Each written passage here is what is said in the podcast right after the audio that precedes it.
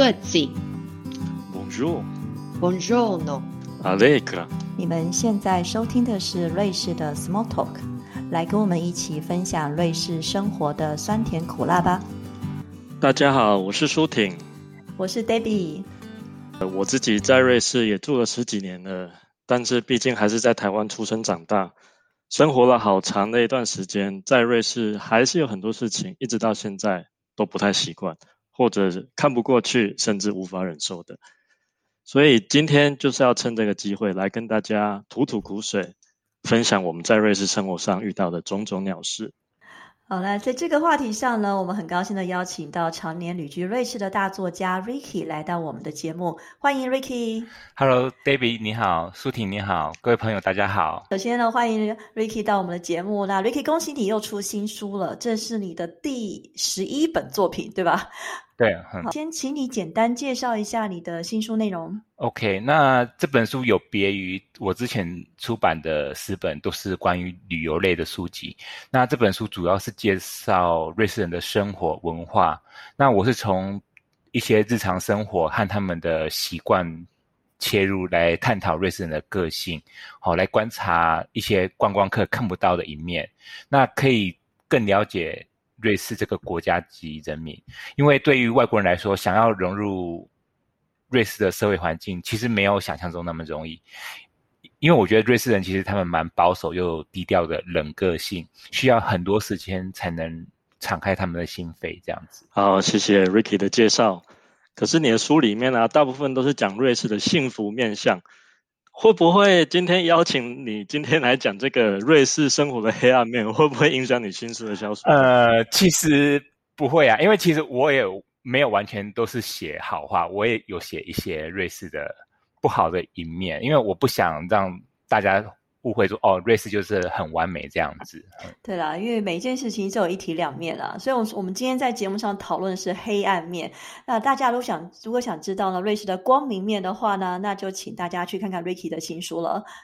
那我们今天呢要来进入我们的抱怨行程了，因为啊、呃我跟舒婷其实是住在瑞士的德语区啊，那也很遇到很多鸟屁事。因为我们今天主题是瑞士生活鸟屁事。那 Ricky 呢，他是住在意大利语区。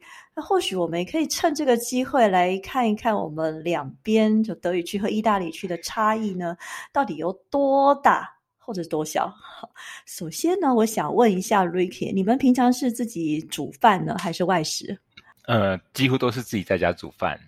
谁做饭？你做饭吗？，嘿 嘿，对我做饭，嘿 我的煮中式的比较多，大概百分之八九十是中式，然后其他百分之十是意大利菜这样子。但是你不觉得在瑞士的超市，如果你要做中式的话，我们的食材选择真的很少诶、呃，对啊，所以基本上我大概一个月会去一次米兰的中国城去采购一些亚洲食材，调味料啊或什么可以放比较久的，那个就没关系。那平平常我也会煮一些在瑞士找得到的食材，老公都不会说不会抱怨吗？每天吃中餐，他不会想吃点意大利菜吗？因为他是意大利区人诶、会啊。那所以我回台湾的时候，他就会觉得很高兴，不用再吃白米饭。所以你们真的蛮常在家做饭的，比较少外食，对不对？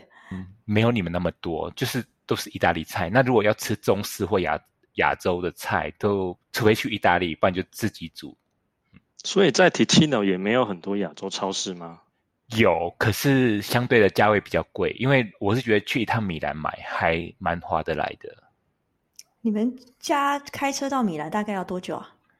一小时十到十五分钟吧。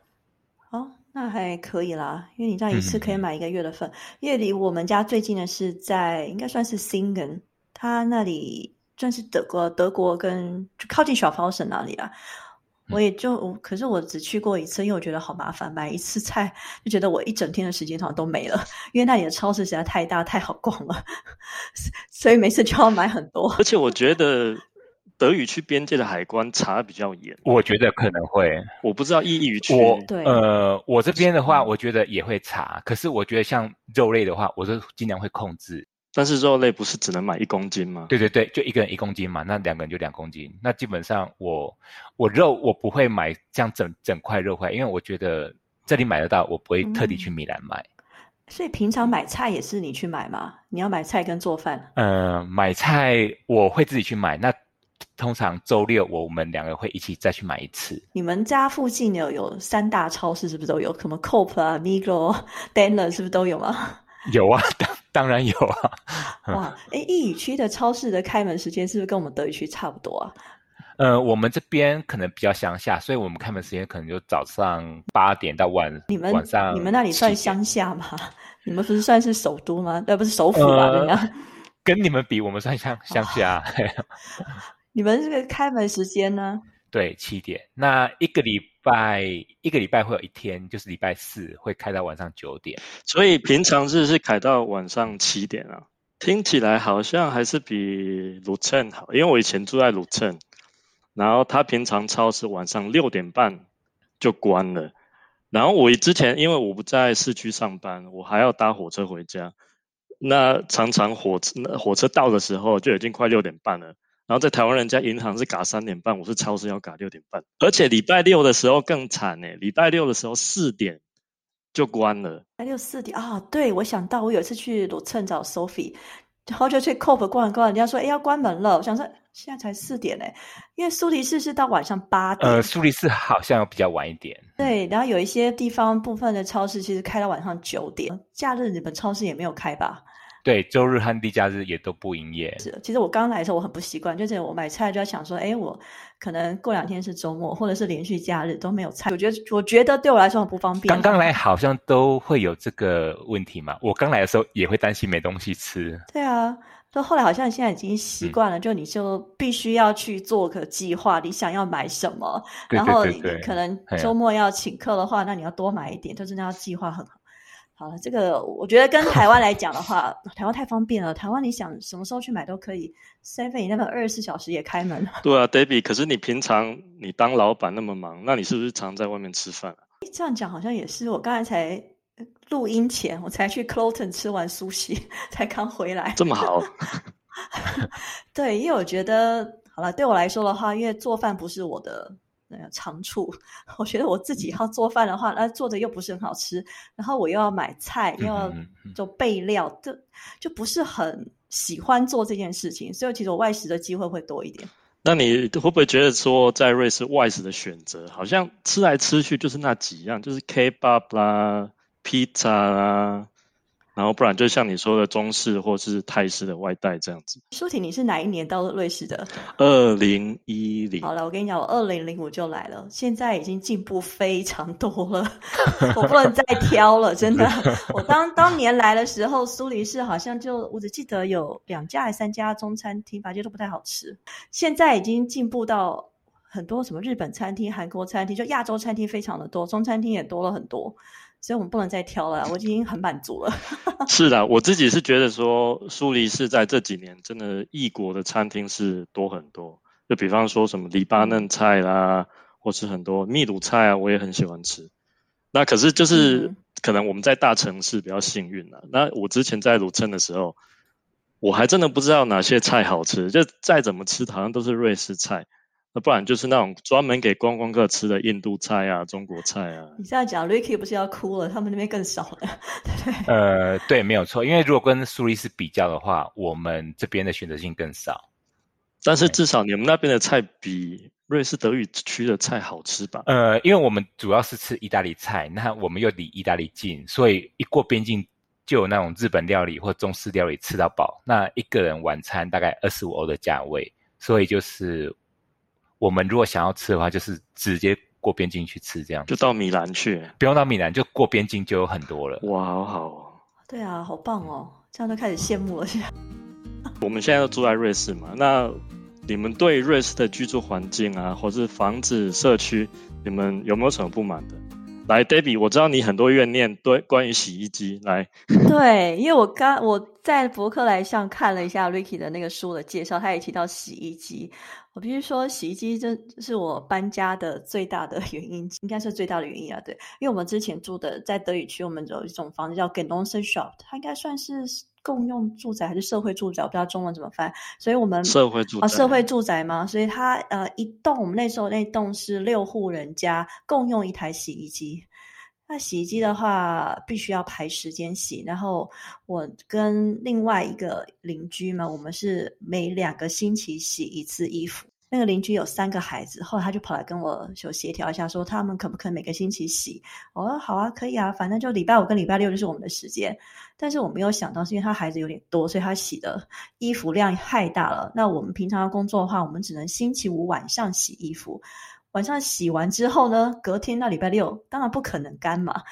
结果他礼拜六早上八点多就来按门铃，他说：“哎，我们要洗衣服了，你要收你的衣服。”我说：“可是还没干呢。”因为洗衣服这件事情就闹得非常的不愉快，所以我后来就说：“好好不行，我一定要搬家。”我在那里大概住了六年还七年啊，后来真的下定决心搬家，我要有自己的洗衣机。现在有自己的洗衣机真的是太爽了！你想什么时候洗就什么时候洗。对啊，因为其实很多台湾人可能会想说，那就放一台洗衣机在家就好了。可是其实瑞士的住宅很多都很小，而且洗衣机也不是说每个地方都能放，还要找水管可以接的地方。对，哎，所以 Ricky，你们家现在应该是有洗衣机吧？啊，对，因为我现在住独独栋的，所以就是。就没有这个问题。那你们之前呢？你们你之前住在其他的地方的时候，也是要需要共用洗衣机对对对，就刚来瑞士的时候，那时候我也是住在公寓，那时候要跟邻居共用洗衣机嘛。那也都是是像你们一样，就是规定每一天就是哪一天就是轮到你洗。那如果是那种户数比较多的，你就可能只有半天。那我觉得我是还好，可能就是我不用出去上班，所以我的时间基本上都还比较不用跟别人有。去协调之类的，可是你还会因为就是晾衣服的问题啊，像有的邻居就是等整个都吊满了，你没位置吊，这样然后就跟邻居这样吵架。所以你会跟邻居吵架，所以不是只有我，对不对？是没有吵架，是没有吵架，可能就是互看不顺眼，就会不太愉快，真的。对对对，因为除了洗衣机，还有我们，你知道每个我不知道大家是怎么样，但是我们那时候住的那栋呢。还有一个就是瑞士老太太，瑞士老太太就很喜欢管东管西，就有的时候烘衣机没有清，就我老公常常忘了清烘衣机这些东西，然后老太太也是会就是很鸡婆，就来按门家，哎，你们家的烘衣机没有清哦，要去清一下。我说啊，好吧，反正为了这个烘衣机、洗衣机的事情，真的是让人非常的烦，所以后来我们就真的搬到现在这个房子，而且我们那时候在看房子，我每每一点每一户，我就先问说：“哎，你们家有没有洗衣机？有洗衣机，我才要搬进来。”那这样讲来，我还真的很幸运呢。那虽然我们有那个洗衣洗衣机的时间表，可是我们这一栋就是好有空，大家就可以去洗，就不用管说那一天是谁的。然后你们不用排吗？就直接说。就是我们这一栋可能都讲好了这样子，所以非常的自由，而且没有因为洗衣机跟邻居吵架过。可是如果说你想洗，那别人也想洗，那怎么办？好像还真没遇过，那就等一下而已啊。那你们晚上十点以后能不能洗澡？你们有没有规定吗？好像好像在瑞士法律有这一条，可是我还是会啊，有时候。出去外面回来都晚了，都半夜了，那怎么可能说浑那个整身臭臭臭的，然后就去睡觉？对了，也是啦，因为我们以前的话住在那个以前那个社会住宅的时候，晚上十点前，因为它可能房子比较老旧一点，所以不管是在就洗澡啊、冲马桶啊，晚上十点以后，都听得非常清楚。所以我知道他们那种规定是 OK 的，但我们现在搬到这个房子就发现，哎，比较新的，呃，隔音效果会好一点。所以一天十点之后冲马桶要冲十次。对，而且我们住在地面层，楼下没人，随便我想怎么洗、怎么冲、怎么随便我都可以啊。所以可是搬家是要选择地面层会比较方便一点。真的，像 Ricky 他们住独栋就没有这个问题。可是我以前住公寓的时候也是，其实我是最住顶楼，可是楼下上厕所其实我听得到。那你没有去按门铃抗议吗？其实不会打扰到我，我是觉得就是因为我自己也。都会冲马桶，然后万一晚晚一点回来，我也是会洗脸四点之后洗澡，所以基本上我是觉得这对我来讲就是无所谓这样子。可是因为可能我本身也是早睡，所以我基本上我很少会在十点以后洗澡。OK，因为我通常都是可能六点半之前会吃完晚餐，那十点之前十点左右，十点到十点半睡觉，好健康哦。我六点半可能都还没下班。话说回来，那我们可能住在不同的地方，那也可能要去别的地方嘛。那其实瑞士的公共交通是蛮发达，也是蛮举世闻名的。那在这方面，你们有没有遇过什么不习惯或者觉得奇怪的事情？坐火车或坐公车，我觉得比较奇怪一点，就是像这边的老人比没有那么很爱被让座，我自己觉得。对啊，对对对对，他们觉得，哎，我还可以站着，为什么要对 不用让座？他都叫我自己坐，我都很不好意思。对，因为台湾你会觉得，哎，可能五十几岁他就可能会坐在那种博爱座，可是这边即使你看起来都是需要坐的人，他们都是宁愿站着，然后不喜欢被让座。你在台湾如果没有被让座，可能就被漏搜吧，就被上新闻还是怎样？可在这里，哎，我真的觉得好像真的这样讲是没错，因为我们在电车上，我看到老人家，他一看就是那种八十多岁要拄拐杖那种，他就说你不用你就坐着，我站一下，等下就到了。公共交通的话，我觉得台湾跟瑞士还是有点区别，就是我每次回台湾的时候，我都不知道那个台中的公车到底几点到。哦，对，嗯，但是哦瑞士瑞士的是真的超级准时。对，太准时了，准时到我只要迟到了两秒钟，公车就跑了。诶有时候公车还提早到，然后就开走。对，而且我觉得他们这边，呃因为有可能我现在住的地方比较偏远一点，那常常过了晚上十一点或十二点之后就没有车了，或者是我去朋友家，然后他们家到我家有一段距离，那我可能大概十点半左右我就得离开，不然我就赶不上回家的最后一班车。真真的，因为我记得去年十二月，就是我刚好去苏黎世，然后那一天就下大雪，那来我家最后一班公车是七点多，七点多，那怎么办、啊？然后对，然后我就最后，因为我老公他是叫我搭公车就比较安全，因为他说路上没有残雪，后来他还是冒着风雪来下接你去接我，对对对对对 对，对，就觉得可能天气对，如果交通我觉得还 OK 啊，这是天气真的会影响交通，而且特别是下大雪的时候，火车就开始误点了。好，那在瑞士呢，我们有分很多的语区，像意大利语区、德语区、法语区跟罗曼语区。那 Ricky 你自己也是一个旅游达人嘛？你觉得在瑞士境内旅行呢？因为我们有不同的语区，会不会因为各邦规定不同啊，或者语言不同呢，让你造成一些旅行的不嗯，我觉得倒是还好，因为可能你们感受会比比我深一点，因为我去你们德语区的话，就普遍讲英文都可以通。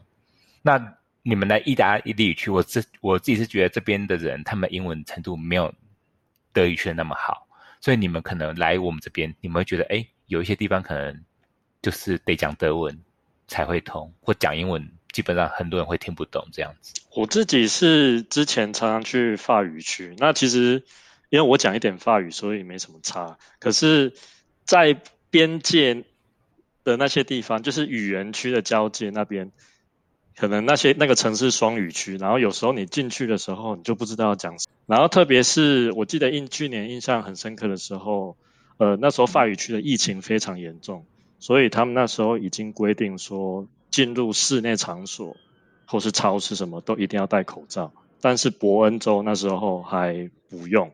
我那时候旅行的时候，就在法语区跟德语区伯恩州之间来来去去，然后真的不知道说法语区那边真的要戴口罩才能进超市，所以那时候就觉得有点呃，还是有差。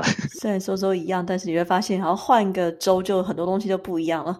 就像我有一次坐火车，但我因为我没有听懂他们的公告吧，就是他通知，然后就坐错车了。因为他好像有一些火车是呃，你是两节的，然后可能左边这一节是往这个方向，右边是往那个方向，对不对？你们也会发生这种事情吗？有发生，可可是我遇到的都是这样，查票员会来通知。哦、可能那我那辆火车查票员不是很认真，所以我就走错边了，我就真的坐错边。我想说应该都是同一班吧，我没有想到他会分开。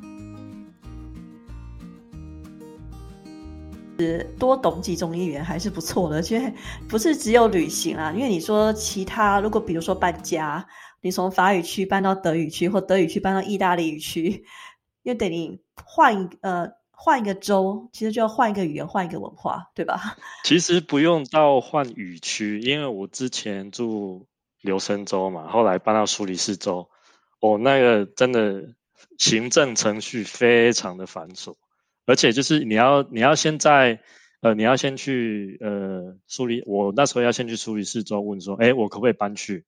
然后苏黎世说，苏黎世州说啊，可以，我才可以从那个留声州 deregister。啊，你不是都在德语区吗？对啊，但是就是不同州，所以他们他们就是还要要求这些繁文缛节，然后一然后一来一往又又要等很久。所以 Ricky，你们都是在意大利区对不对？还是你之前是在法语区？我来瑞呃没有，其实我在法，我那时候是在法国刚来的时候，那后来才搬回北林州那。那我搬回来瑞士之后，其实我一直都是在北北林州那，就没有离离开过。是你们没有什么租房的问题吗？还是跟什么房东啊、房屋中介有没有什么问题呢？呃，其实我是觉得这边租房子的小细节很多，因为如果说你要租房子的话，我发现这边房东会先。观察你是什么职业，你的收入多少，甚至会看你开什么车。因为我发现，哎，他们会去路边等你。什么八卦？他们会去路边等你。对我看了好几家都有这种经验，他们他们会在路边等你，或然后甚至你要填好个人资料，递交申请书。我记得你们德语区也应该是这样子嘛？对，然后房东才来筛选说，哦，他要租给谁。可能是因为苏黎世人太多了，申请的人太多了，他不可能一个一个去找吧。因为我们之前讲过一集租房的事情，呃，podcast 啊，这这租房子这件事情很麻烦的事情，特别在苏黎世，因为他只要一栋房子出来，房源出来了，其实很多人去抢，不缺人啊，他就去比啊，看谁你的工作啊，比薪水啊，然后他就可以给谁啊。他我不知道，他真的可能不太会像意大利去一样，会去这样去看你开什么车，或者说你去看看这个人怎么样，因为打听吗？呃，其实我我觉得我们这边真的是比较乡下，因为像我就遇过我朋友认识我的房东，那那像像我都没有跟我朋友说我住哪里，然后他说：“哎，你是,不是住在那一栋这样子。”就是真的是。真的是小小地方会有这种情形发生，所以小地方大家都认识你的感觉，那你就不能做什么坏事，不然你就让坏事传千里，对不对？其实一般正常也不会做到什么坏事啊。可是因为 你会发现很多人他们都是彼此之间都认识，像我老公他们也是在这里住了几十年的人，所以像他爸。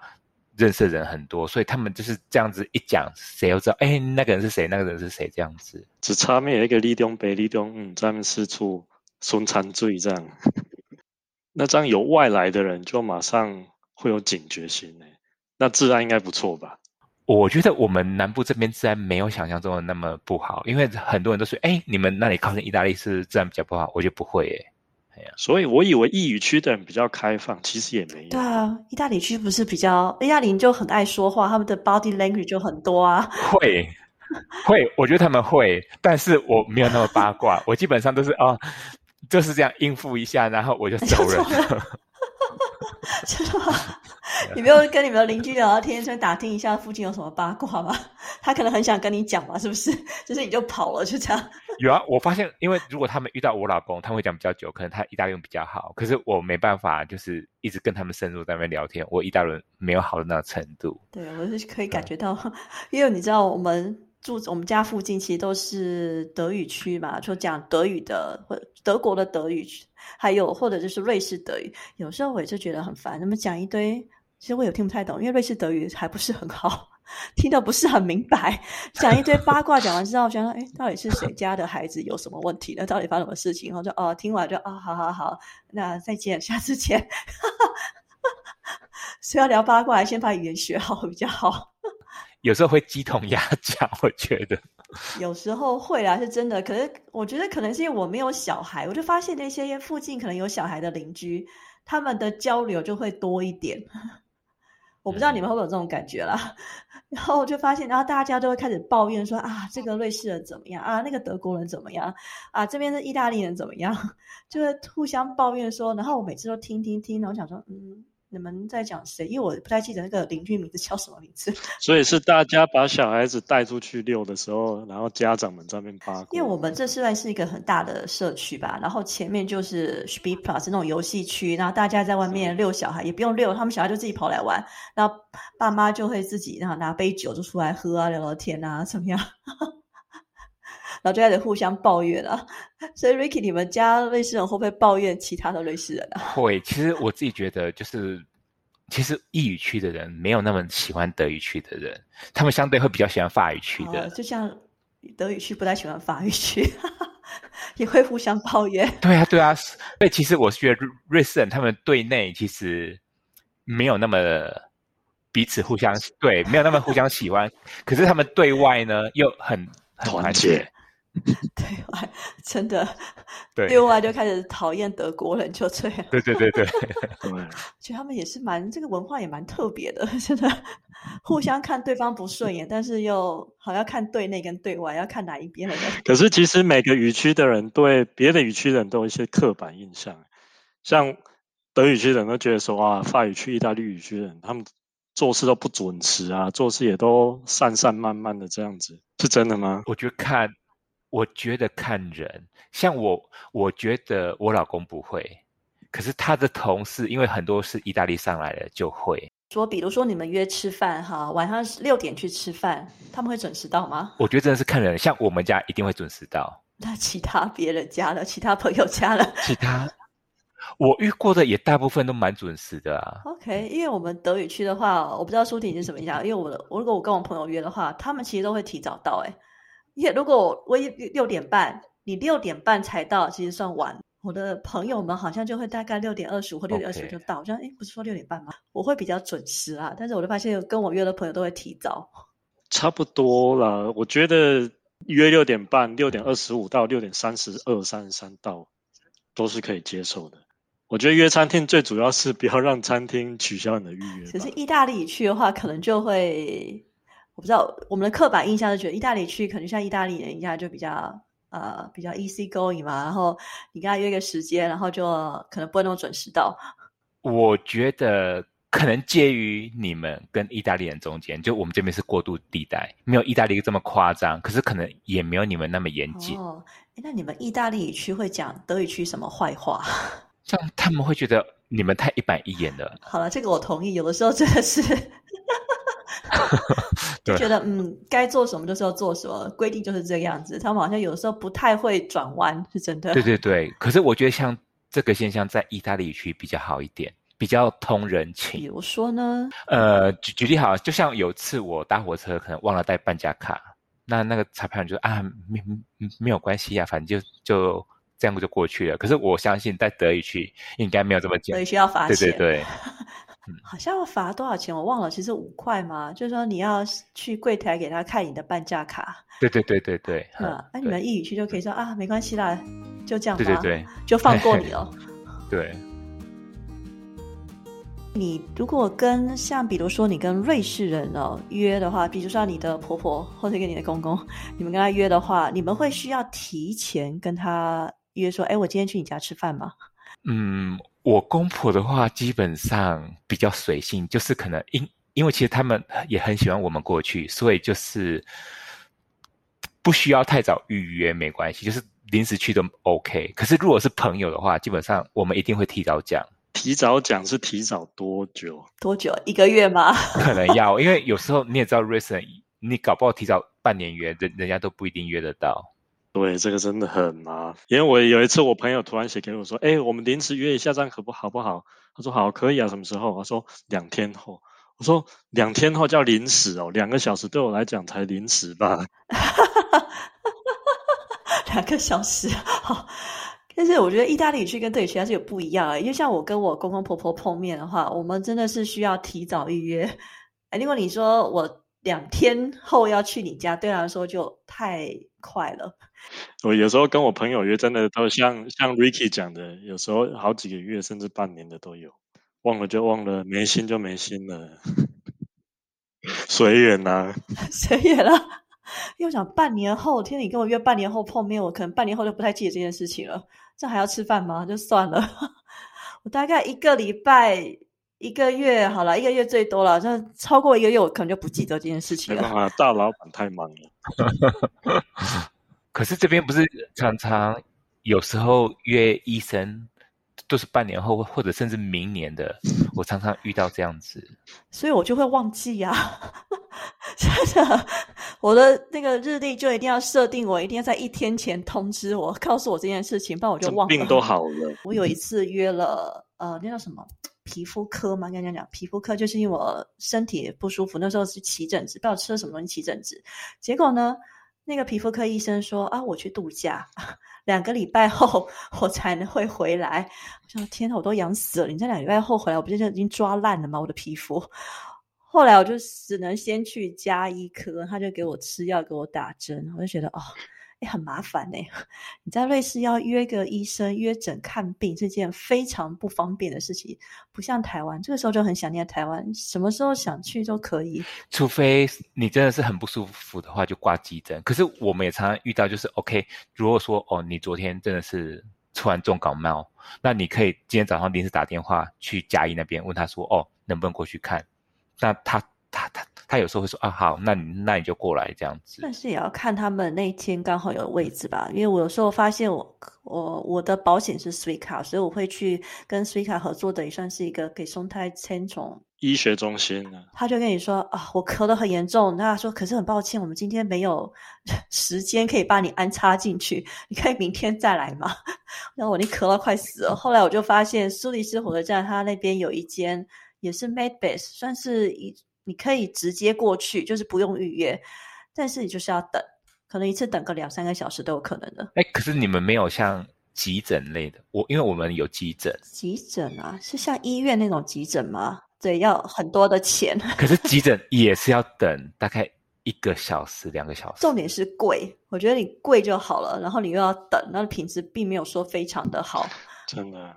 好，今天讲了那么多瑞士的黑暗面，其实我们也都只是想要抒发抱怨一下而已。在瑞士生活，其实还是有很多优点的。想知道有哪些优点，那就赶快去看 Ricky 最新的书吧。请问 Ricky，如果是住在瑞士的观众，要怎么购买你的新书呢？呃，其实可以上博客来网络书店购买，他们都都能寄到瑞士。那电子版的话，应该在一个月内会上线。那到时候如果不想买书的人，也可以购买电子版这样子。啊，我们还要感谢呢，Ricky 呢，他愿意提供三本书送给瑞士的 Small Talk 听众们。那其中一本呢，就是他的新书《瑞士幸福史》。那另外两本呢，是 Ricky 之前出版的书籍。那请大家到 Trika 的粉丝专业留言。听完这一集的 Podcast 之后呢，你应该也会有一些些的感触吧？请你呢，到我们的 Trika 粉丝专业呢，写下你认为是瑞士的光明还有黑暗面各一个。那我们会请 Ricky 选出三位粉丝的留言，把书寄给你。啊，如果你喜欢我们的节目呢，欢迎推荐给你的朋友们，还有按订阅并给我们五星评价。谢谢大家今天的收听，我们下集见，拜拜，拜拜，拜拜。